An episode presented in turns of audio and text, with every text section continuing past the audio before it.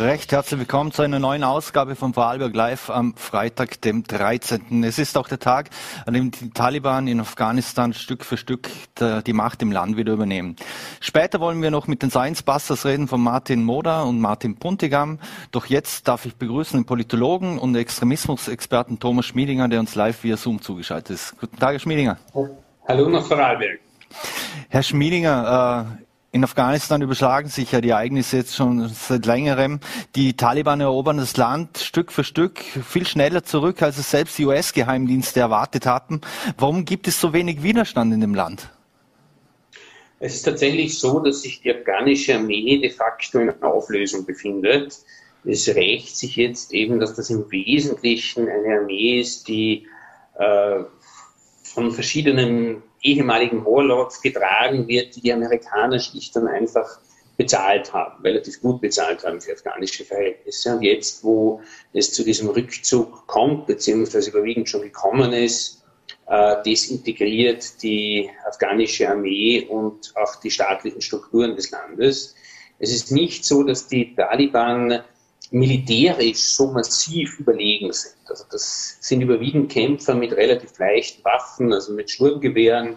Äh, es ist einfach so, dass die Taliban gewissermaßen aus ihrer Perspektive jetzt moralisch überlegen sind. Sie fühlen sich jetzt auf der Siegerstraße und äh, die meisten Städte fallen eigentlich nicht primär durch Kampfhandlungen, sondern sie fallen dadurch, dass unter militärischem Druck der Taliban diese Städte letztlich übergeben werden. Und äh, deshalb gibt es diese massiven Landgewinne, die äh, jetzt eben auch dazu geführt haben, dass die ehemalige Hauptstadt der Taliban Kandahar gefallen ist. Äh, das Einzige, was eigentlich aus meiner Sicht jetzt wirklich überraschend an dieser Strategie der Taliban ist, ist, dass der Norden Afghanistans so schnell unter ihre Kontrolle gekommen ist. Der Norden war eigentlich im ersten äh, Versuch der Taliban dort ein sogenanntes islamisches Emirat Afghanistan zu errichten, jene Region, in der die Taliban die geringste Unterstützung hatten und wo die sogenannte Nordallianz, aus der dann nach 2001 die neue afghanische Regierung äh, unter amerikanischem Schutz hervorgegangen ist, ihre Hochburgen hatte. Und jetzt ist gerade diese Region äh, schon teilweise früher unter Kontrolle der Taliban gekommen als äh, das eigentliche Kerngebiet der Pashtunen im Süden Afghanistans. Äh, ich hätte nie gedacht, dass Herat vor Kandahar fällt. Mhm. Äh, und dass gerade der Norden äh, so massiv übernommen worden ist und so früh übernommen worden ist, führt natürlich dazu, dass die Regierungsarmee und die äh, afghanische Regierung und ihre Institutionen zusätzlich demoralisiert sind und dass vielfach lokale Kommandanten äh, nicht gerade überlaufen, aber de facto die äh, Städte und Dörfer übergeben und damit den Taliban natürlich auch neues Kriegsgerät in die Hände fällt. Mhm. Gibt es da Unterstützer eigentlich im Hintergrund für die, für die Taliban, äh, auch aus dem Ausland? Oder wer sind denn da die, die Geldgeber? Weiß man da was, wenn Sie sagen, sie sind eigentlich nur leicht bewaffnet ansonsten? Es hat beim ersten Versuch der Taliban eben dieses islamische Emirat zu errichten in den 90er Jahren definitiv eine Unterstützung durch Pakistan gegeben.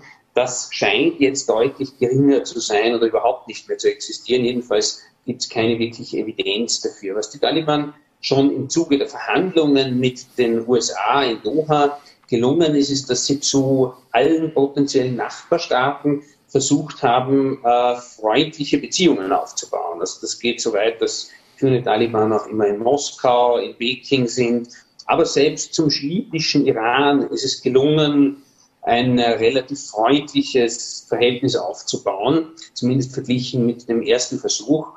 Und das könnte, wenn man jetzt in dieser ganzen prekären Situation einen Funken an Optimismus noch sehen will, vielleicht zumindest dazu führen, dass die Taliban diesmal nicht wie vor über 20 Jahren äh, mit massiven Menschenrechtsverletzungen und Repressionen und auch Mord gegen die schiitischen Hazara vorgehen. Äh, da scheint es möglicherweise einen mäßigen Einfluss des Irans zu geben, aber das ist alles jetzt noch im Bereich der Hoffnung und wir werden sehen, ob das tatsächlich so ist, dass es hier mit dem Ziel sozusagen international anerkannt zu werden, eine gewisse Mäßigung der neuen Taliban gibt. Das ist jetzt eine sehr vage Hoffnung. es ist so, dass eigentlich äh, jeder davon ausgeht, dass äh, die Taliban den überwiegenden Großteil Afghanistans übernehmen und auch die Hauptstadt übernehmen. Militärisch wären sie dazu wahrscheinlich äh, schon in den nächsten Tagen in der Lage. Das heißt aber nicht unbedingt, dass sie das auch tatsächlich tun, äh, denn wenn man jetzt sich eine vernünftige Militärstrategie überlegen würde, und die Taliban sind durchaus jetzt nicht nur die wilden Berserker, sondern durchaus auch Menschen, die politisch, militärisch, strategisch denken, äh, dann wäre es möglicherweise für die Taliban sinnvoller, zunächst einmal die Herrschaft in den nun von ihnen kontrollierten Gebieten zu stabilisieren und äh, möglichst viele von ihren Gegnern noch aus Kabul abziehen zu lassen. Aber militärisch sind sie wohl in der Lage, auf jeden Fall in den nächsten Wochen äh, mehr oder weniger das gesamte Land zu übernehmen. Das einzige größere zusammenhängende Gebiet, das noch wirklich unter Kontrolle von Regierungskräften ist, äh, ist tatsächlich dieses zentral afghanische Bergland, das Hazarajat, wo eben diese schiitischen Hazara leben, von denen ich schon äh, gesprochen habe. Und da könnte es durchaus Absprachen eventuell vom Iran vermittelt geben. Interessant ist jedenfalls, dass äh, Rasmi, äh, das äh, jetzt auch eingenommen worden ist, äh, mehr oder weniger gegeben worden ist und dass es hier auch tatsächlich Absprachen mit den schiitischen Hazara, die dort leben, teilweise gibt. Das äh, bedeutet eben möglicherweise, dass es hier eine Mäßigung gibt, aber niemand weiß, wie es in den nächsten Tagen und Wochen weitergeht. Eines ist klar, die afghanische Regierung äh, wird sich nicht mehr lange halten, auch nicht in Kabul. Mhm. Jetzt haben alleine die USA in den letzten 20 Jahren in diesen Krieg und äh, in die Ausbildung und etc. Äh, sich das ganze 2,6 Billionen Dollar kosten lassen, unter Anführungszeichen. Man hat sich ja damals auf die Fahnen geschrieben, man will Demokratie und Frauenrechte äh, im, im Land etablieren und, und einführen. Und auf der anderen Seite hat man ja sehr mit korrupten Politikern und diesen ganzen Warlords zusammengearbeitet. Fällt Ihnen das in dem Fall jetzt auf den Kopf? Ja, das also das politische Personal, auf das die Amerikaner nach 2001 zurückgegriffen haben, waren überwiegend die ehemaligen Mujahideen, also die Warlords, die geholfen haben, die Sowjets äh, zu vertreiben und äh, das sozialistische Regime zu stürzen und die dann eben von den Taliban wieder untertrieben worden sind, äh, von Großteil Afghanistans. Es gab natürlich ein paar Diaspora-Intellektuelle, die auch zurückgekehrt sind, die aber letztlich nie die Macht in diesem äh, fragilen Staatsgebilde unter amerikanischer Oberhoheit äh, gehabt haben. Äh, mhm. Dass diese Gelder überwiegend in die Taschen dieser korrupten Warlords geflossen sind, aber auch natürlich in eine sehr kostspielige Kriegsführung, die sehr oft äh, tote Zivilisten zur Folge hatte, äh, rächt sich nun tatsächlich. Es ist so, dass einfach dieser ganze Drohnenkrieg, der ja nicht von äh, Trump, sondern von Obama äh, wirklich begonnen worden ist und von Trump noch einmal äh, teilweise intensiviert fortgeführt worden ist, letztlich die äh, Zivilbevölkerung in manchen Teilen Afghanistans auch den Taliban in die Arme getrieben hat. Denn da wurden einfach zu oft äh, Hochzeitsgesellschaften, Kinder, Familien, die nichts mit den Taliban zu tun hatten, getroffen. Und das hat letztlich äh, dazu geführt, dass die Taliban äh, an Unterstützung gewonnen haben. Äh, mhm. Es ist jetzt offenbar so, dass der gesamte oder der Großteil des politischen Personals versucht äh, zu fliehen und dass äh, einige der beteiligten Staaten, also Deutschland, verhält sich hier besonders schäbig, äh, nicht einmal das lokale Personal, das mit ihnen kooperiert haben, mitnimmt und damit in Sicherheit bringt. Äh, damit wird wahrscheinlich irgendein pro-westliches Experiment in Afghanistan für lange Zeit äh, diskreditiert sein. Mhm. Jetzt haben, sind ja 18 Provinzstädte sind schon unter der Kontrolle der Taliban. Jetzt heute Nachmittag findet äh, eine Sondersitzung der NATO statt. Äh, glauben Sie, dass da wirklich über militärisches Eingreifen oder Unterstützung diskutiert wird oder ist das einfach öffentlich, soll es nur einen öffentlichkeitswirksamen Effekt haben, das Ganze? Also bis jetzt äh, ist zwar angekündigt worden, dass noch einmal amerikanische Soldaten durch einige ihrer Verbündeten zum Flughafen nach äh, Kabul gebracht werden. Das ist bis jetzt aber nur der Versuch, das eigene Botschaftspersonal und die eigenen Staatsbürger rauszubringen. Es kampieren auch sehr viele äh, also Afghanen, die mit den Amerikanern zusammengearbeitet haben am Flughafen, die wollen dann noch raus, sozusagen die bisherigen Maßnahmen dienen dazu im Wesentlichen, dass dieser Abzug noch halbwegs über die Bühne gehen kann, geordnet. Äh, für eine Rückeroberung gewissermaßen äh, des Territoriums ist es meines Erachtens eigentlich zu spät, beziehungsweise würde das erneut ganz massiv äh, Menschenleben kosten und zwar nicht primär Kämpfer, sondern auch Zivilistinnen und Zivilisten und würde langfristig wahrscheinlich noch mehr Afghanen in die Arme der Taliban treiben. Äh, ich denke nicht, dass es hier noch äh, eine dauerhafte Rettung der afghanischen Regierung in Kabul geben wird. Was vielleicht noch theoretisch vorstellbar ist, ist, dass es aus der Position der Stärke der Taliban eine, eine Verhandlungslösung für Kabul gibt, dass es die Stadt nicht erobert wird, sondern dass es eine neue Regierung gibt, an der Teile der alten Nicht-Taliban-Warlords vielleicht beteiligt werden, äh, wo aber de facto die Taliban das Sagen haben. Das könnte theoretisch für die Taliban den Vorteil haben, dass sie gewissermaßen international nicht so isoliert sind und nicht als Barrierestaat gelten, wenn sie sich dann am Schluss noch mit einem Teil der anderen militärischen politischen Kräfte einigen. Aber im Moment ist die wahrscheinlichste Variante tatsächlich, dass äh, der überwiegende Großteil Afghanistans inklusive der Hauptstadt Kabul unter Kontrolle der Taliban gerät. Mhm. Jetzt, hat, jetzt haben die US-Diplomaten laut, laut, New York Times schon darum gebeten, dass man die US-Botschaft nach der Einnahme, also die geben auch davon aus, dass das bald einmal passiert, die Einnahme der, von Kabul durch die Taliban geschieht, äh, dass man die verschont, also zumindest jene, die man zurück, äh, das soll ja nur äh, im Prinzip äh, Kerntruppe zurückbleiben. Ist das äh, als Kniefall der USA vor den Taliban zu werten und auch von Joe Biden? Das ist nicht unbedingt ein Kniefall, aber die Amerikaner haben jetzt monatelang schon mit den Taliban gesprochen äh, und waren an Verhandlungen beteiligt. Also es ist wahrscheinlich der Versuch, äh, so etwas doch wie eine gewisse Paktfähigkeit äh, zu erhoffen.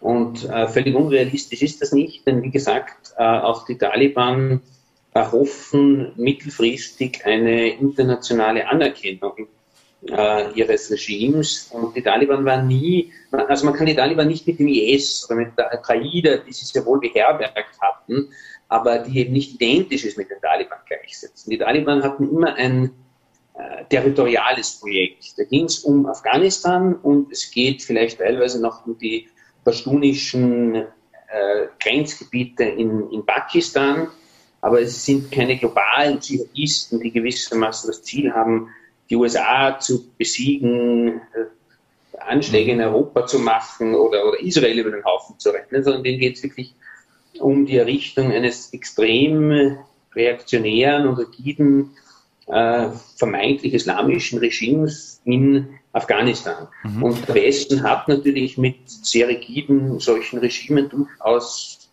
äh, diplomatische Beziehungen. Also vielleicht schwebt äh, den Taliban sowas vor, mhm. dass so etwas wie ein, sagen wir mal, armes Saudi-Arabien in Afghanistan wenn, wenn ich nochmals äh, zurück... und das darf ich anerkennen. Mhm. Wenn ich da nochmals zurückkommen kann, äh, Sie haben die 3000 Elitesoldaten angesprochen, die die USA schon nach Kabul beordert haben, um, um eben ähm, das äh, mhm. Botschaftspersonal ähm, bei der Abreise äh, zu sichern und so weiter. Äh, werden da Erinnerungen an Saigon 1975 äh, wach, was ja ein amerikanisches Trauma war? Ja, es ist definitiv eine Flucht und eine militärische und politische Niederlage für die USA. Äh, mich erinnert das Ganze eher, beziehungsweise äh, sehe ich eher sehr viele Parallelen auch zum Abzug der Sowjetunion. Vor allem finde ich es interessant, was der Unterschied ist. Äh, beim Abzug der Sowjetunion konnte sich dieses realsozialistische Regime äh, noch einige Zeit halten, hatte also offenbar immer noch mehr Unterstützung als dieses pro-westliche Regime, das jetzt während des Abzugs sozusagen schon kollabiert. Äh, also insofern ist die Niederlage der USA und des Westens in Afghanistan noch äh, totaler als jene der Sowjetunion. Mhm. Sie haben es angesprochen, den, den Taliban geht es hauptsächlich um, um, Terri um, um Territoriat, äh, es geht ums Kalifat. Ähm, Nein, es geht eben nicht ums Kalifat. Das ist ein riesiger Unterschied. Das, das Kalifat ist per Definition ein weltweiter Staat. Und das ist das, was der IS errichten wollte. Das ist sozusagen ein Staat, der alle Muslime unter einer Herrschaft äh, bringen soll. Die Taliban haben ein Emirat ausgerufen. Ein Emirat hat tatsächlich Grenzen zu Nachbarstaaten und ist territorial begrenzt. Das ist der große Unterschied äh, in der, auch in der militärischen Logik und in der politischen Logik der Taliban zu Al-Qaida und zum IS, dass sie also jetzt nicht die, das, das Weltreich der Muslime errichten wollen, sondern ein auf Afghanistan und eben vielleicht die pashtunischen Randgebiete Pakistans begrenztes äh, Emirat. Mhm. Aber muss man nicht befürchten, dass äh, Afghanistan wieder zum Auffangbecken für Terroristen und Extremisten wird und dort irgendwo dann auch ein neuer Bin Laden lauert? Das kann durchaus passieren. Also ich verstehe solche Befürchtungen. Äh, wenn man davon ausgeht, dass die Taliban in irgendeiner Form dazugelernt haben, dann kann es aber auch durchaus sein, dass es genau dieser Punkt ist. Es äh, gibt so einen Satz, der Mullah Omar, dem damaligen Chef der Taliban zugeschrieben wird, dass äh, Osama bin Laden so etwas wie ein, ein Händelknochen in seiner Kehle ist. Er kann ihn nicht ausspucken, aber er kann ihn auch nicht runterstucken und er stirbt daran. Äh, den, also den, den gescheiteren sozusagen, den, den politischen Köpfen der Taliban ist durchaus klar, dass das ihr zentraler politischer Fehler war, dass sie äh, Osama bin Laden nicht ausgeliefert haben und hier nicht über ihre äh, ihre Gastfreundschaft, die gerade bei den Pashtunen, aber auch sonst bei den Afghanen sehr wichtig ist, äh, drüber springen konnten und äh, sie eben geweigert haben, die Al-Qaida auszuliefern.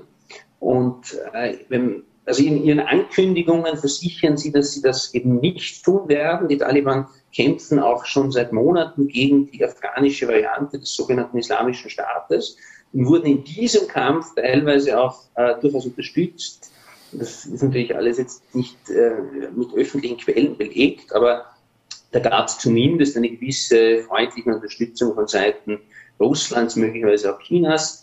Das heißt, äh, die Taliban sind dort eher jetzt der Gegner des globalen Dschihadismus, wenn auch ein Gegner, der eben für Menschen, die nicht in ihr eigenes politisches System passen, also jetzt nicht sehr, sehr konservative sunnitische Muslime sind, eine sehr unerfreuliche äh, politische und gesellschaftliche Ordnung verteidigt. Ja, also natürlich äh, feministische Frauen, Lesben und Schwule, aber wahrscheinlich auch religiöse Minderheiten werden in diesem Regime nicht viel zu lachen haben. Äh, man wird sehen, wie weit es hier eine Mäßigung vor allem gegenüber den Schiiten gibt, aber äh, es ist sicher alles andere als eine Demokratie, was da rauskommen wird. Mhm. Trotzdem befürchte ich nicht, dass die Taliban nun etwa Anschläge äh, auf, auf westliche Ziele planen oder. Mhm. Aber wie sehr kann man denen vertrauen, wenn man auch jetzt schon wieder hört, äh, dass es zu Gräueltaten kommt, es werden Mädchen verschleppt und zwangsverheiratet, Kinder werden schon rekrutiert. Ähm, kann da ja, irgendwo eine Vertrauensbasis überhaupt entstehen zwischen dem Westen Nein. und so einem Regime? Nein, Vertrauen kann man ihnen selbstverständlich nicht. Aber die Taliban sind jetzt nicht die einzigen Kriegsverbrecher in dieser Region. Äh, das größte Massaker, das, das größte einzelne Massaker, das dort angerichtet worden ist, ist von einem pro-westlichen Kriegsherrn von General Dostum äh, angerichtet worden, der äh, mehrere tausend Taliban bei einem Massaker, also gefangene Taliban, Kriegsgefangene, ermorden hat lassen. Es ist nicht so, dass die Taliban die einzigen schwer kriegsverbrecherischen Akteure in dieser Region sind und waren. Und insofern äh, würde ich eher sagen, von diesen bewaffneten Kräften würde ich niemandem vertrauen. Mhm. Sie haben selber angesprochen, es gibt zumindest irgendwelche positiven Zeichen auch von Seiten der Taliban. Aber muss man befürchten, dass sich die Taliban an jenen rächen werden, die in den letzten 20 Jahren nicht mit ihnen zusammengearbeitet haben?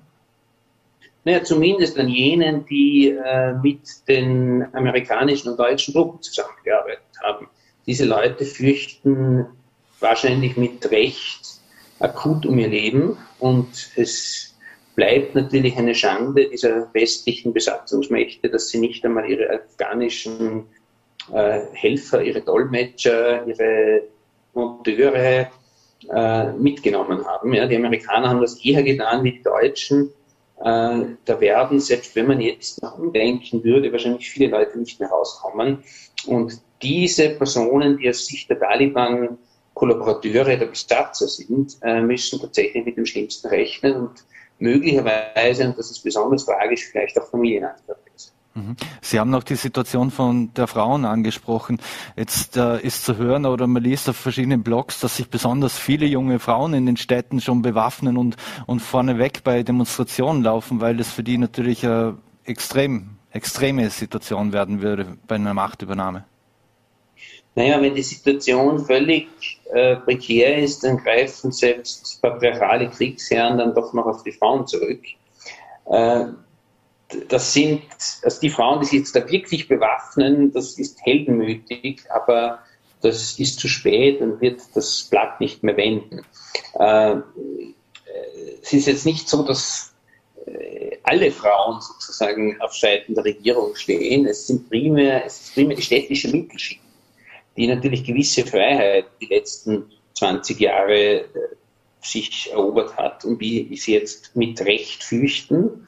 Äh, und es gibt eine massive Fluchtbewegung aus Afghanistan. Ich habe mir letzthin äh, Flüge der, der afghanischen Fluglinie angesehen und da sind über Wochen sämtliche Flüge aus Kabul raus absolut ausgebucht, während die Flüge nach Kabul rein äh, spottbillig sind. Das ist zu einer Einbahnstraße geworden. Die Leute flüchten, also gerade diese städtischen Mittelschichten, äh, flüchten auf dem Luftweg. Sie versuchen teilweise auch noch auf dem Landweg rauszukommen.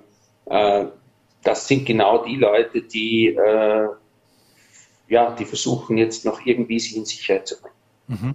In Kandahar haben die, die Taliban den mächtigen Warlord Ismail Khan äh, festnehmen können. Ähm, jetzt, Sie haben es auch selber schon angesprochen, die stehen im Prinzip kurz vor Kabul, könnten es vermutlich auch in den nächsten Tagen oder Wochen einnehmen, wenn sie wollten. Hätte das in dem Fall keine symbolische Wirkung äh, nach 20 Jahren nach 9-11? Naja, selbstverständlich ist das eine, wäre das eine symbolische Wirkung, jetzt äh, quasi 9-11 in Kabul zu zelebrieren, aber ich bin mir nicht so sicher, ob das die Intention ist. 9-11 war keine Operation der Taliban, sondern der Al-Qaida. Und die Al-Qaida war gewissermaßen beherbergt in Afghanistan, aber nicht identisch mit den Taliban. Und für die Taliban ist 9-11 nicht das zentrale Identifikationsmodell oder der Identifikationspunkt, sondern eher ein der Beginn der Niederlage der, der ersten, des ersten Emirats. Äh, ich glaube persönlich nicht, dass das jetzt das Ziel ist. Aber wir werden es sehen. Ich kann mich diesbezüglich täuschen. Es wird da wohl auch innerhalb der Taliban unterschiedliche Zugänge geben von äh, Leuten, die jetzt möglichst schnell alles überrennen wollen und Leuten, die eher strategisch äh, in die Zukunft blicken und sagen, wir schauen, dass wir jetzt die Städte, die wir haben, stabilisieren und heißen uns nicht vier Millionen äh, Zivilisten in Kabul auf, äh, die wir dann vielleicht nicht durchfüttern können.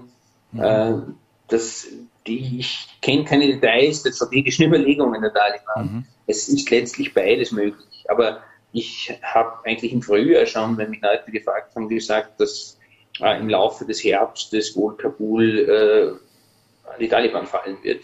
Mhm. Äh, jetzt könnte es ein bisschen früher sein, aber ich bin mir sicher, dass Kabul äh, im Dezember nicht mehr unter Herrschaft der afghanischen Regierung der derzeitig sein. Mhm. Wie bewertet man aus Ihrer Sicht die, äh, die Lage in Afghanistan eigentlich aktuell in, in Israel? Es ist ja auch dort der US-CIA-Geheimdienstchef äh, zu Arbeitsgesprächen vor Ort, aber man liest eigentlich nur, dass er sich über, äh, mit den Israelis über den Iran unterhält. Also steht dort der Iran im Fokus und Afghanistan ist denen im Prinzip im Moment egal?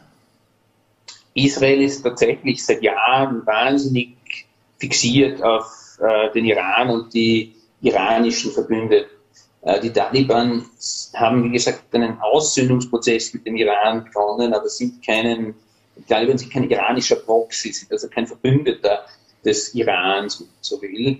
Äh, und sie sind noch dazu sehr weit weg äh, von Israel. Also insofern glaube ich nicht, also ich sehe zumindest nicht, dass Israel durch die Situation in Afghanistan besonders nervös werden würde. Es ist vielmehr so, dass im Moment wieder äh, der Konflikt mit dem Iran äh, eskaliert und da hat man wahrscheinlich nicht wirklich äh, Zeit und Energie auch über Afghanistan zu diskutieren. Mhm. Jetzt hat sich ja der türkische Präsident Erdogan angeboten, falls es einen Anführer der Taliban gibt, was man ja auch nicht so genau weiß, wer offensichtlich, wer jetzt wirklich äh, da, dahinter steckt, äh, da als Vermittler zu fungieren. Ähm, grundsätzlich, wie soll und muss man eigentlich mit den zukünftigen Machthabern umgehen und auch welche Rolle könnte Erdogan in dem ganzen Spiel spielen? Ich bezweifle, dass Erdogan hier eine besonders wichtige Rolle spielen kann. Wer da eher in Frage kommt, sind die unmittelbaren Nachbarstaaten Afghanistans, die die Situation dort auch besser kennen. Schon einmal erwähnt, sozusagen als, als Mediator mit den schiitischen Hazara vielleicht der Iran. Aber natürlich hat auch Pakistan, äh, Russland und möglicherweise China einen gewissen Einfluss auf die Taliban. Organisiert sind die im Wesentlichen äh, so, dass es jetzt nicht den einen großen absoluten Herrscher der Taliban gibt, sondern das waren immer sogenannte Shura Councils, also Shura Beratungsgremien, die in einer gewissen kollektiven Form die Taliban geleitet haben. Und was tatsächlich danach spannend werden wird, ist, ob die Taliban nach einem Sieg äh, tatsächlich äh, als einheitliche Bewegung und einheitliche Regierung äh, Afghanistan übernehmen können oder ob es innerhalb der Taliban Brüche gibt, die danach erneute militärische Auseinandersetzungen innerhalb der Taliban mit sich bringen könnten. Da wissen wir tatsächlich etwas zu wenig über das äh, Innenleben, aber es ist sicher so, dass die Taliban äh, auch innerhalb ihrer Organisation gewisse Sollbruchstellen haben, die nach einem Sieg äh, auch irgendwann relevant werden könnten. Insofern würde ich sagen, es gibt sicher Ansprechpartner, wenn man mit ihnen verhandeln will, dann ist es natürlich besser, äh, Kabul wird irgendwie durch einen Kompromiss äh, übergeben, als es kommt zu einem militärischen Kampf in der Stadt, der viele Zivilisten kosten wird. Aber am Ende des Tages werden die Taliban sicher der, der politische Hauptakteur sein. Mhm. Sie haben vorher gesagt, die afghanische Mittelschicht, die versucht natürlich schon auszureisen über, über, über den Flughafen oder, flüchtet. Was bedeutet das Ganze auf humanitärer Seite? Müssen wir jetzt mit einer neuen Flüchtlingskrise und auch Bewegungen äh, rechnen äh, oder eher nicht, weil die Taliban das Land früher oder später einfach abriegeln werden oder kann man sich dann rauskaufen? Also für jetzt, für die nächsten Monate wird es sicher eine verstärkte Fluchtbewegung geben. Sollten es die Taliban schaffen, das Land mit ihrer autoritären äh, Politik zu befrieden und dort eine zwar äh, autoritäre, aber, äh, aber stabile Herrschaft zu errichten, dann könnte es natürlich sein, dass es mittelfristig weniger Kriegsflüchtlinge aus Afghanistan gibt Allerdings wird es auch dann weiterhin genug Asylgründe geben für politische Gegner der Taliban, für Lesben und Schwule, für feministische Aktivistinnen oder Künstlerinnen, die mit den Taliban Probleme haben. Äh, also insofern wird es auch weiterhin äh, Asylwerber aus Afghanistan geben. Äh, was auf absehbare Zeit wirklich gar nicht mehr möglich sein wird, ist das, was unsere Regierung in Österreich behauptet, äh, immer noch machen zu wollen, nämlich äh, Asylwerber dorthin, also abgelehnte Asylwerber dorthin abzuschieben. Das ist mittlerweile faktisch unmöglich geworden. Da müsste man die Leute wirklich quasi mit dem Fallschirm aus dem Flug, Flugzeug abwerfen. Mhm. Wundert Sie, dass es noch keine Reaktion der österreichischen Bundesregierung gegeben hat, weil aktuell oder bis gestern war ja immer noch klar, es soll und wird abgeschoben werden und der Innenminister Nehammer hat ja gemeint, naja, die Deutschen, äh, das heißt nicht, dass die nicht keinen Afghanen mehr abschieben werden. Ich halte das für rechtspopulistische Propaganda, die nicht umsetzbar ist. Und das wird auch Innenminister Nehammer wissen. Das ist eine Ansage an potenzielle Wählerinnen und Wähler, wenn man sich äh, ausrechnet, vor allem nach diesem schrecklichen Mord an den 13-jährigen Mädchen in Wien, dass man mit Anti, äh, also mit Aussagen gegen afghanische Flüchtlinge Wählerstimmen gewinnen kann. Aber selbstverständlich weiß auch die österreichische Bundesregierung, dass im Moment Abschiebungen einfach faktisch unmöglich sind und auch äh, jeglichem internationalen Recht widersprechen. Es haben mittlerweile fast alle europäischen Staaten die Abschiebungen ausgesetzt, nur jene, die es noch nicht offiziell getan haben, schieben im Moment nicht ab. Das heißt, ich kann mir nicht vorstellen, wie Österreich hier einen eigenen Abschiebeflieger nach Kabul äh, schicken soll. Äh, für die nächsten Monate werden Abschiebungen nach Afghanistan unmöglich sein. Äh, wenn die Taliban dieses Land übernommen haben, dann wird, wenn man dorthin wirklich wieder abschieben will, zunächst einmal die Debatte geführt werden müssen, ob man das Taliban-Regime als legitime Regierung Afghanistans anerkennt, äh, denn dann wird das der Ansprechpartner sein. Und erst wenn man sich dazu durchgerungen hätte, die Taliban äh, international anzuerkennen und, und Österreich sozusagen diplomatische Beziehungen mit den Taliban aufgenommen hätte, könnte man über ein Rückführungsabkommen mit der Taliban-Regierung äh, verhandeln. Und ich kann mir nicht vorstellen, dass sich Österreich dermaßen in der Europäischen Union isolieren wird, dass es hier einen Alleingang äh, wagt. Mhm. Abschließend noch eine, eine, letzte Frage. Viele Mitarbeiter von Hilfsorganisationen sind ja immer noch äh, vor Ort, also Caritas International Kabul oder Norwegian Re äh, Refugee Council. Äh, die wollen trotz Eskalation vor Ort bleiben. Ebenso Ärzte ohne Grenzen hat auch 2400 Mitarbeiter vor Ort, äh, Helfer und Helferinnen vor Ort. Äh, wie gefährlich ist denn das für, für jene, die dort jetzt vor Ort sind? Ja, humanitäre Hilfe braucht es natürlich auch, wenn äh, diese Städte von den Taliban eingenommen worden sind. Es ist sicher vor allem in den ersten Tagen nach einem solchen militärischen Sieg jeweils sehr riskant, wo es äh, sehr chaotisch zugehen wird. Äh, einige zumindest, ich weiß nicht von allen NGOs, äh, aber einige dieser NGOs haben natürlich auch Gesprächskanäle zu den Taliban, das ist notwendig. Und äh, wenn es hier Zusicherungen gibt, dass die humanitäre Hilfe oder die humanitären Helfer nicht angegriffen werden, dann, äh, ja, dann obliegt dieser NGO, wie sie das einschätzen, ob sie das glauben oder nicht. Aber selbstverständlich gibt es auch unter Taliban-Herrschaft Zivilistinnen und Zivilisten, die humanitäre Hilfe brauchen. Und äh, insofern äh, Hut ab vor allen humanitären Hilfern, die in dieser Situation in Afghanistan bleiben und versuchen, die humanitäre Katastrophe zumindest abzumildern. Mhm. Und eine allerletzte Frage, wenn das Land so noch mehr zerstört ist, als es jetzt eh schon zerstört wurde in den letzten Jahrzehnten, was für eine wirtschaftliche Basis kann diese, können diese neuen Machthaber haben? Wo kann das Geld herfließen? Ist man auf Geld aus dem Ausland angewiesen oder geht es um Waffen- und Drogenhandel? Weil Afghanistan war ja auch dafür bekannt, dass äh, dort äh, der größte Heroinproduzent der Welt äh, ist. Ja, schon jetzt, also schon die letzten Jahre war einer der wesentlichen Einkommen sowohl für die Taliban als auch für einige der Pro-Regierungskräfte äh, der Opiathandel, also der Handel mit den Erzeugnissen, die aus dem äh, Schlafmond dort hergestellt worden sind und die über den Iran und die Türkei nach Europa verkauft worden sind. Äh, das ist das Einzige, was nach Afghanistan wirklich äh, Geld bringt.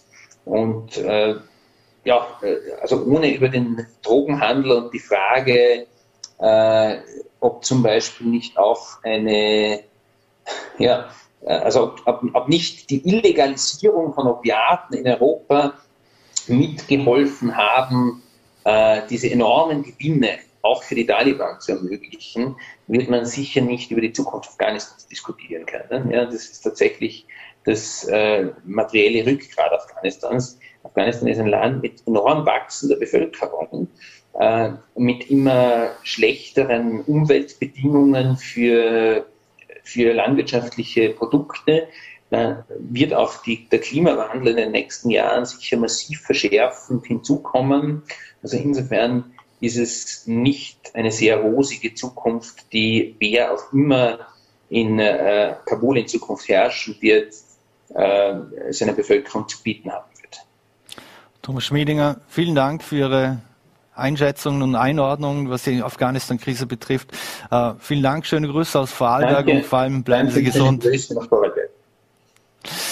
Und wir wechseln das Thema und machen jetzt einen etwas härteren Schnitt. Voller T-Chefreporter Joachim Mangert hat mit Dr. Martin Moder und Martin Puntigam von den Science Busters über Verschwörungstheorien, Querdenker, Fake News und Impfskeptiker gesprochen.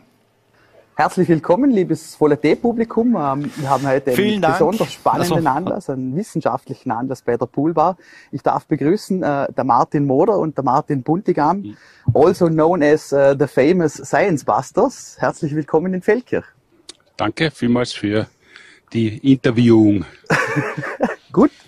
Ja, äh, jetzt geht's wieder los. Jetzt darf er wieder auf die Bühne. Jetzt gibt's nicht nur noch Podcast, jetzt gibt's wieder Live-Publikum. Mhm. Ähm, Freut ihr euch? Wie fühlt sich das an? Wir haben schon ein paar Auftritte hinter mhm. uns. Wir sind ja momentan nur zu zweit von mhm. mittlerweile sieben Ensemblemitgliedern in den Science, bei den Science Busters. Und es ist doch günstiger, wenn man vor Menschen, äh, die reagieren, spielt, weil selbst wenn die Witze geschissen sind, ein, paar reagieren immer und dann ist es angenehmer, als wenn es still ist. Okay, ja. Wie geht's? Ja, ich, ich finde schon auch eher äh, phasenweise angenehm manchmal, wenn, wenn niemand reagiert, wenn ich das Gefühl gehabt habe, es war nicht witzig, was ich gesagt habe. Mhm. Aber es ist wirklich was, an das man sich gewöhnen muss. Da, da, da, da habe ich ja wirklich einen großen Vorteil äh, als jemand, der ja aus der Wissenschaft kommt und mhm. nicht so aus dem Kabarett das ist gewohnt bin, dass keiner mhm. lacht, wenn ich etwas sage äh, mhm. vor Publikum. Und das war eher so, dass ich es mal andersrum anlernen habe müssen, dass ich mich daran gewöhne. Mhm. Okay, ja. Ähm, inwiefern hat sich denn der, der quasi Bildungsauftrag der Science Busters verändert? Seit der Corona-Pandemie. Also da ist doch einiges passiert auch. Also die Herangehensweise war eigentlich immer dieselbe. Wir haben immer geschaut, dass wir äh, eine ansprechende Show anbieten können mit, mhm. äh, wie soll man sagen, mit aufreizenden Kostümen und Accessoires. Das war eigentlich immer das Wichtigste. Mhm. Und Wissenschaft war halt das Vehikel. Und mhm. dadurch, dass sie jetzt das war, das, ich bin ja schon älter und früher war das ja so, dass 20.15 Uhr Samstag Hauptabend haben, haben sehr viele Menschen gleichzeitig sich mit was beschäftigt, mhm. mit am laufenden Band oder Musik ist Trumpf oder wie diese Shows ja. geheißen haben ja. vor vielen Jahrzehnten. Das hat sich dann alles so aufgespragelt, weil es so viele Angebote gegeben hat und auf einmal hat es wieder ein Thema gegeben, äh, wo sie alle wieder so versammelt haben vor den Fernsehern und vor dem, vor dem Thema, mhm. wie damals bei einem laufenden Band. Also war die, vom, vom Gefühl her war das für mich wie die Rückkehr in meine Kindheit, dass man über ein Thema redet und ja. alle verstehen, worüber man redet. Man muss nicht erst erklären, worüber man redet. Aber die Art und Weise, wie wir äh, über Wissenschaft gesprochen haben und über Aufklärung, das war eigentlich unverändert. Mhm. Wie geht's dir da vielleicht? Also gerade von wissenschaftlicher Seite, ich glaube, es gab ja noch nie so viele äh, Virologen und Experten auf diesem Gebiet, wie es momentan der Fall ist. Naja, da hat schon immer so viele gegeben, die hat man halt nicht so gern interviewt damals. Äh, ich muss sagen, ich bin ja eh in einer verhältnismäßig angenehmen Situation, mhm. weil es halt bei mir, bei mir hat sich ja auch nichts geändert am Bildungsauftrag. Ich suche mal Dinge, die mich wissenschaftlich interessieren und über die rede ich dann. Und ich habe halt jetzt das große Glück, dass das auf einmal ganz, ganz viele Leute interessiert. Mhm. Und Viren sind ja was, das, das, das mich schon lange interessiert, ja. mit dem ich auch eine Zeit lang gearbeitet habe. Ähm, und das ist natürlich das kleine Glück für mich in der großen Tragödie, dass das auf einmal so relevant geworden ist. Mhm. Ähm, was aber auch äh, deutlich erkennbar war, ist äh, diese Auseinandersetzung mit Wissenschaft, vor allem auch diese äh, Faktennegierende. Ähm, du bist ja gerade für die Goldene Clown-Nase Querdenker Award äh, nominiert worden. Ähm, wie geht's euch da? Durch, durch eure Arbeit seid ihr natürlich schon auch ins Visier von Querdenkern und Impfgegnern und Corona-Leugnern äh, gekommen. Ähm, wie weit gehen da die Anfeindungen? Und ja, also ich, ich finde, es hat sich inhaltlich nicht viel geändert. Mhm. Es ist ja ein altes Spiel. Wenn man über Homöopathie redet und man redet ehrlich drüber, dann kommen natürlich auch die Anfeindungen von Leuten, die sagen, Homöopathie ja. ist ganz super und und wirkt auf jeden Fall. Und genauso ist es halt umgekehrt, wenn man sagt, die Impfung ist super und wirkt auf jeden Fall, dann kommt halt das Gleiche zurück mhm. von Leuten, die was ganz anderes behaupten. Ähm, das heißt, man hat sich jetzt keine neuen Fertigkeiten aneignen müssen oder irgendwelche Strategien, wie man damit umgeht. Man hat einfach äh, die, die, die, die Zahl an Klicks online hat sich verändert mhm. dabei, aber sonst ist eigentlich nichts Neues aufgetreten. Aber dass ihr direkt persönlich angegriffen worden seid, ist, ist das vielleicht ein Thema? Das ist ganz selten, weil ja. diese Auseinandersetzung hauptsächlich online stattfindet. Ja. Das heißt, wenn man Menschen trifft, benehmen sie sich ja in der Regel anders, als ja. wenn sie vor dem Computer sitzen und, äh, und unter einem Pseudonym was in die Tasten hacken. Äh, das ist das Gleiche wie immer, dass man mit Menschen in aller Regel, wenn sie nicht wirklich einen kompletten Dachschaden haben oder, oder angriffslustig sind, ja. reden kann. Äh, insofern gibt es die persönlichen Angriffe nicht, dafür sind wir ja zu, zu unrelevant in ja. Wirklichkeit. Also wir, wir sind ein Bühneneck, der halt kaum auftreten hat können und deshalb viel im Radio und online war. Aber das wird da ein bisschen wie soll man sagen, das wird da überschätzt. Die, die, die Zahl der Menschen, die, die wirklich an kompletten Scheiß ehrlich glauben, die ist gar nicht so groß. Mhm. Also da gibt's viele verschiedene Interessen, da gibt's eine politische Gemengelage, ja. eine wissenschaftliche. Viele Leute sind bequem, viele Leute haben Angst, äh, viele Leute haben Sorgen, mhm. manche begründet, manche sind nur zu faul, um keine Sorgen zu haben. Also das sind, das ist so ein breites Spektrum an, an Menschen und nur ganz wenige sind wirklich komplett neben der Spur, mhm. aber über die ist halt sehr einfach zu berichten, weil das sind halt die skurrilsten. Mhm. Deshalb haben die in einer Zeit, wo alle genötigt sind, Dinge herzustellen, ohne wohin fahren zu können, sind die halt überproportional wahrgenommen worden. Mhm. Aber wenn man sich anschaut, wie die Impfraten bei allen anderen Impfungen, außer vielleicht ja. ist der Grippeimpfung, äh, sind, äh, zum Beispiel in Mitteleuropa, mhm. dann sind die allermeisten Menschen geimpft. Also ja. das, das, ist nicht so eine mächtige Lobby, dass man das Gefühl ja. haben muss, da rollt jetzt was über, über den Kontinent. Es ist nur so, wenn Sie diese Irrationalität, was, was so, so, so, so alternative Fakten betrifft, ja. mit Rechtsradikalismus äh, trifft und wenn dann noch jemand sieht, wenn er die auch noch zusätzlich mhm. erntet zu seiner Stammklientel, dann gibt es eine stabile Mehrheit, dann wird es halt wirklich mhm. äh, gefährlich werden. Man darf sich auch nicht subjektiv in die Irre führen lassen von irgendwelchen Anfeindungen ja. äh, online oder so, weil ich meine, da gibt es ja Forschungsarbeiten dazu, dass mhm. ein ganz großer Prozentsatz von dem, was man als, als Hasskommentare definieren könnte, von einem ganz, ganz kleinen Prozentsatz von Accounts ausgeht. Mhm. Die haben einfach halt nicht viel anderes zu tun häufig. Mhm. Und dann machen die das sehr gern und Alkohol ist wahrscheinlich auch auf dem Spiel. ähm, und spannenderweise ist es so, dass wenn ich mit Leuten äh, im echten Leben rede und gelegentlich sprechen mich ja. welche an auf die Videos, die waren ausschließlich positiv, ja. sehr positiv und zwar mhm. zu 100 Prozent. Und ich meine, das ist natürlich auch gebiased, weil in der realen Welt ist halt immer die Gefahr, wenn man was Negatives sagt, ja. dass man Watschen kriegt und so weiter. Ist ähm, vielleicht auch darum äh, im Verlauf der Pandemie dein Bizeps Bizeps exponentiell zu den Inzidenzzahlen gewachsen aus äh, Verteidigungsgründen? Ja das, ja, das hat aber schon auch damit zu tun, dass ich am Anfang zumindest nicht viel anderes zu tun gehabt habe. Als okay, zu tun. Also ich habe ähm, wie ist es? Es ist ja, also ihr macht ein Kabarett, es soll Spaß machen. Ähm, darf man inzwischen Witze über Corona machen und was geht da gar nicht? Naja, dürfen ist immer so eine Sache. Mhm. Die Menschen sind äh, mehrheitlich erwachsen und selbst wenn sie Kinder sind, äh, ist der Grad der Eigenermächtigung zunehmend. Das heißt, was man darf und was man nicht darf, hängt im Wesentlichen vom Strafgesetz ab. und den Rest muss man selber entscheiden. Ja. Unser Zugang zur Wissenschaft, und deshalb gibt es die Science Busters ja überhaupt, mhm. äh, ist ja der, erstens Wissenschaft so aufzubereiten, dass sie ja Menschen dafür interessieren, die noch gar nicht gewusst haben, dass sie sich dafür ja. interessieren und halt Witze zu machen, weil wir das können, weil wir das gern machen, weil wir affig genug sind, uns um mhm. zu verkleiden. Und dann äh, macht man natürlich über nahezu alles Witze. Mhm. Es ist äh, aber kein großer Unterschied zur normalen Satire. Also man mhm. macht keine Witze über Benachteiligte, über Schwache, über die, die nicht wehren können ja. und so weiter. Das, also das, aber das sind ja dann in der Regel auch keine Witze. Mhm. Und, äh, und ansonsten gibt es keinen Grund, über Corona keine Witze zu mhm. machen, weil äh, das Tragische ist tragisch und es ist tragisch, ob man Witze macht, ja. äh, wenn, man's, wenn man drüber redet äh, oder ob man Witze macht, äh, ob man keine Witze macht, wenn mhm. man drüber redet. Und wir machen ja keine Witze drüber, wie, wie, wie, wie komisch die Leute ausschauen, wenn sie auf der Intensivstation verrecken, ja. sondern wir machen ja Witze um ein Thema, das das normalerweise Beklemmung verursacht, mhm. dass man da trotzdem noch äh, länger zuhört als normal. Ja. Okay, ja. Ähm, ich verfolge eure äh, Facebook, Social Media und Twitter Accounts sehr gern. Äh, unter anderem, also gerade wo so um Kreuzimpfungsthemen gegangen sind, hochspannend oder ihre Ansätze da. Ähm, ja, gerade in Vorarlberg muss man da ja deutlich sein. Kreuzimpfung ist ja, ja nicht der Lanzenstich auf Golgatha. okay, ja. Äh, Sie wissen aber schon, äh, wie äh, Jesus auf Vorarlbergerisch heißt. Ja, ich glaube Dornbirn ist Genau, das ist, das, ist, das, ist, das ist ein bekannter Witz. okay. Ähm, vielleicht äh, die, die, diese Corona-Pandemie, die, die bietet ja sehr viel komödiantisches Potenzial, wenn man zum Beispiel an die Verschwörungsmythen äh, denkt, was da so alles äh, rumgeistert. Also wir haben, glaube ich, noch 21 Tage zu leben laut Wendler oder wenn ich... Äh, Mittlerweile sind es nur mehr 20. Okay, okay. Dann müssen wir die Zeit vielleicht sinnvoll nutzen. Was sind denn so die haarsträubendsten, die euch da so unterkommen? Wir, wir haben einmal äh, im Radio äh, ein Gewinnspiel gemacht, äh, was die was die spannendste oder relevanteste, die, die lustigste, die lustigste ja. Verschwörungstheorie ist.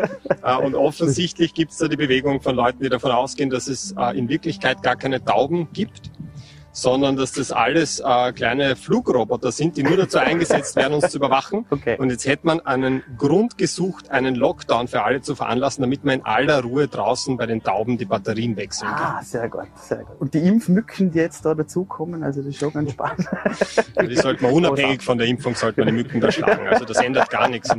Das Prinzip, das Prinzip gibt's ja tragischerweise, so wird ja Malaria übertragen. Ja, also insofern wäre es eh gut, wenn es Impfmücken mit Impfstoff gäbe. ja, vielleicht was äh, für die Forschung. Also, ähm, Vielleicht eine Frage Martin, äh, du bist ja im September auch als Speaker bei der Interactive West eingeladen, äh, mhm. kommst wieder ins Ländle.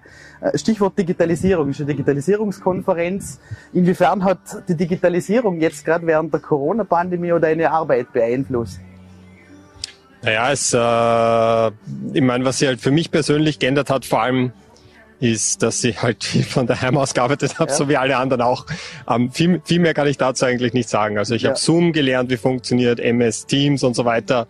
Ähm, bei der Interactive West werde ich vor allem darüber reden, wie YouTube als Plattform funktioniert, ja. wie äh, gute Strategien sind, vielleicht mit diesen ganzen Anfeindungen umzugehen. Ähm, und etwas in die Richtung. Aber sonst Digitalisierung per se habe ich jetzt auch keine große Expertise, außer dass ich gelernt habe, wie ich das Internet von meinem Router in die Steckdose reinleiten okay. kann und dann Internet aus der Steckdose überall ziehen kann. Okay, ja, gut. Äh, vielleicht abschließend noch, ähm, wissenschaftliche Themen stehen aktuell so hoch im Kurs wie nie. Also denke, es ist jetzt die Corona-Pandemie, es ist jeder wissenschaftlich. Äh, jetzt ist dieser äh, Weltklimabeiratsbericht gerade erschienen, äh, ebenfalls ein hochwissenschaftliches Thema.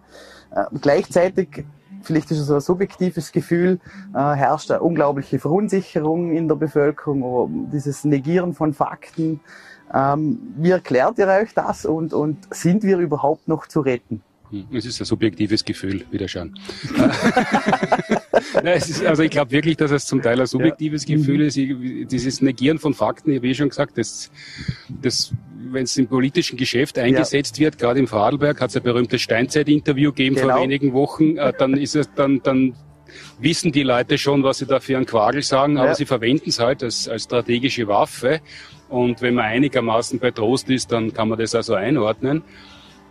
Ansonsten glaube ich, dass, dass das jetzt zur Corona-Pandemie, dass das äh, durchaus vergleichbar ist mit der Mondlandungszeit oder, mhm. oder wie die allgemeine Relativitätstheorie mhm. äh, populär geworden ist. Da war Oder die Gurtpflicht ist schon ein spannendes Thema. Das hat man sich ja, meine, sehr, sehr. Ja, aber aus wissenschaftlicher Sicht jetzt, also Albert Einstein war damals nach der Sonnenfinsternis vor äh, knapp äh, gut 100 Jahren wirklich ein Popstar ja, weltweit. Ja. Und da war das Interesse genauso groß. Das mhm. heißt, das, das gibt schon immer so Phasen, wo das Interesse sehr groß ist. Grundsätzlich äh, interessieren sie unserer oder meiner Wahrnehmung nach, nach knapp 15 Jahren Science Busters immer mehr Leute dafür, äh, haben einen ganz anderen Zugang. Es gibt viel mehr Leute, die Wissenschaftskommunikation Kommunikation machen, was ja notwendig ist, weil wirklich viel Dinge erforscht werden und äh, viel komplizierte Dinge mhm. erforscht werden. Also da kann Martin ja darüber reden. Er ist zwar Biologe, mhm. aber vom Großteil der Biologie hat er wenig Ahnung äh, und von seinem Fachgebiet sehr viel mhm. und da ist die restliche Wissenschaft noch gar nicht gezählt. Also das mhm. ist so, so, so vielfältig einerseits und so spezialisiert andererseits, dass es eh notwendig ist, darüber mhm. zu reden. Weil ob man das jetzt toll findet oder nicht, Naturwissenschaften beherrschen derartig unser Leben, dass wir ohne das nicht auskommen. Mhm. Also ist es besser, man findet es toll oder man versteht es zumindest einigermaßen. Sind wir noch zu retten? Können wir das, das Ruder herumreißen, wenn es jetzt gerade die Klimakrise betrifft? Ja, also Klimakrise kann ich schwer, schwer beurteilen, ob wir noch zu retten sind. Ich die Impfmücke achten, aber. aber generell, ich bin, ja eh eher optimistisch, was so Sachen geht. Ich glaube, dass wir bei der ganzen Corona-Geschichte auch noch das Schlimmste mal hinter uns mhm. haben. Und was mich vielleicht auch ein bisschen optimistisch stimmt, Martin, weil du erwähnt hast, die ganze Mondlandungsgeschichte. Da war es ja schon so, dass nach der Mondlandung sehr viele junge Leute in die Ingenieursberufe gegangen mhm. sind, weil sie gesehen haben, wie wichtig das ist, wie cool das Ganze mhm. ist.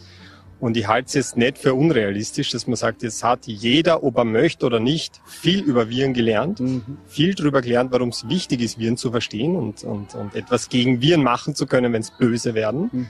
Und dass das vielleicht wirklich langfristig dann vielleicht die Konsequenz hat, dass sehr viele Leute in einen Forschungsbereich gehen könnten, den ich für sehr wichtig und sehr interessant mhm. halte.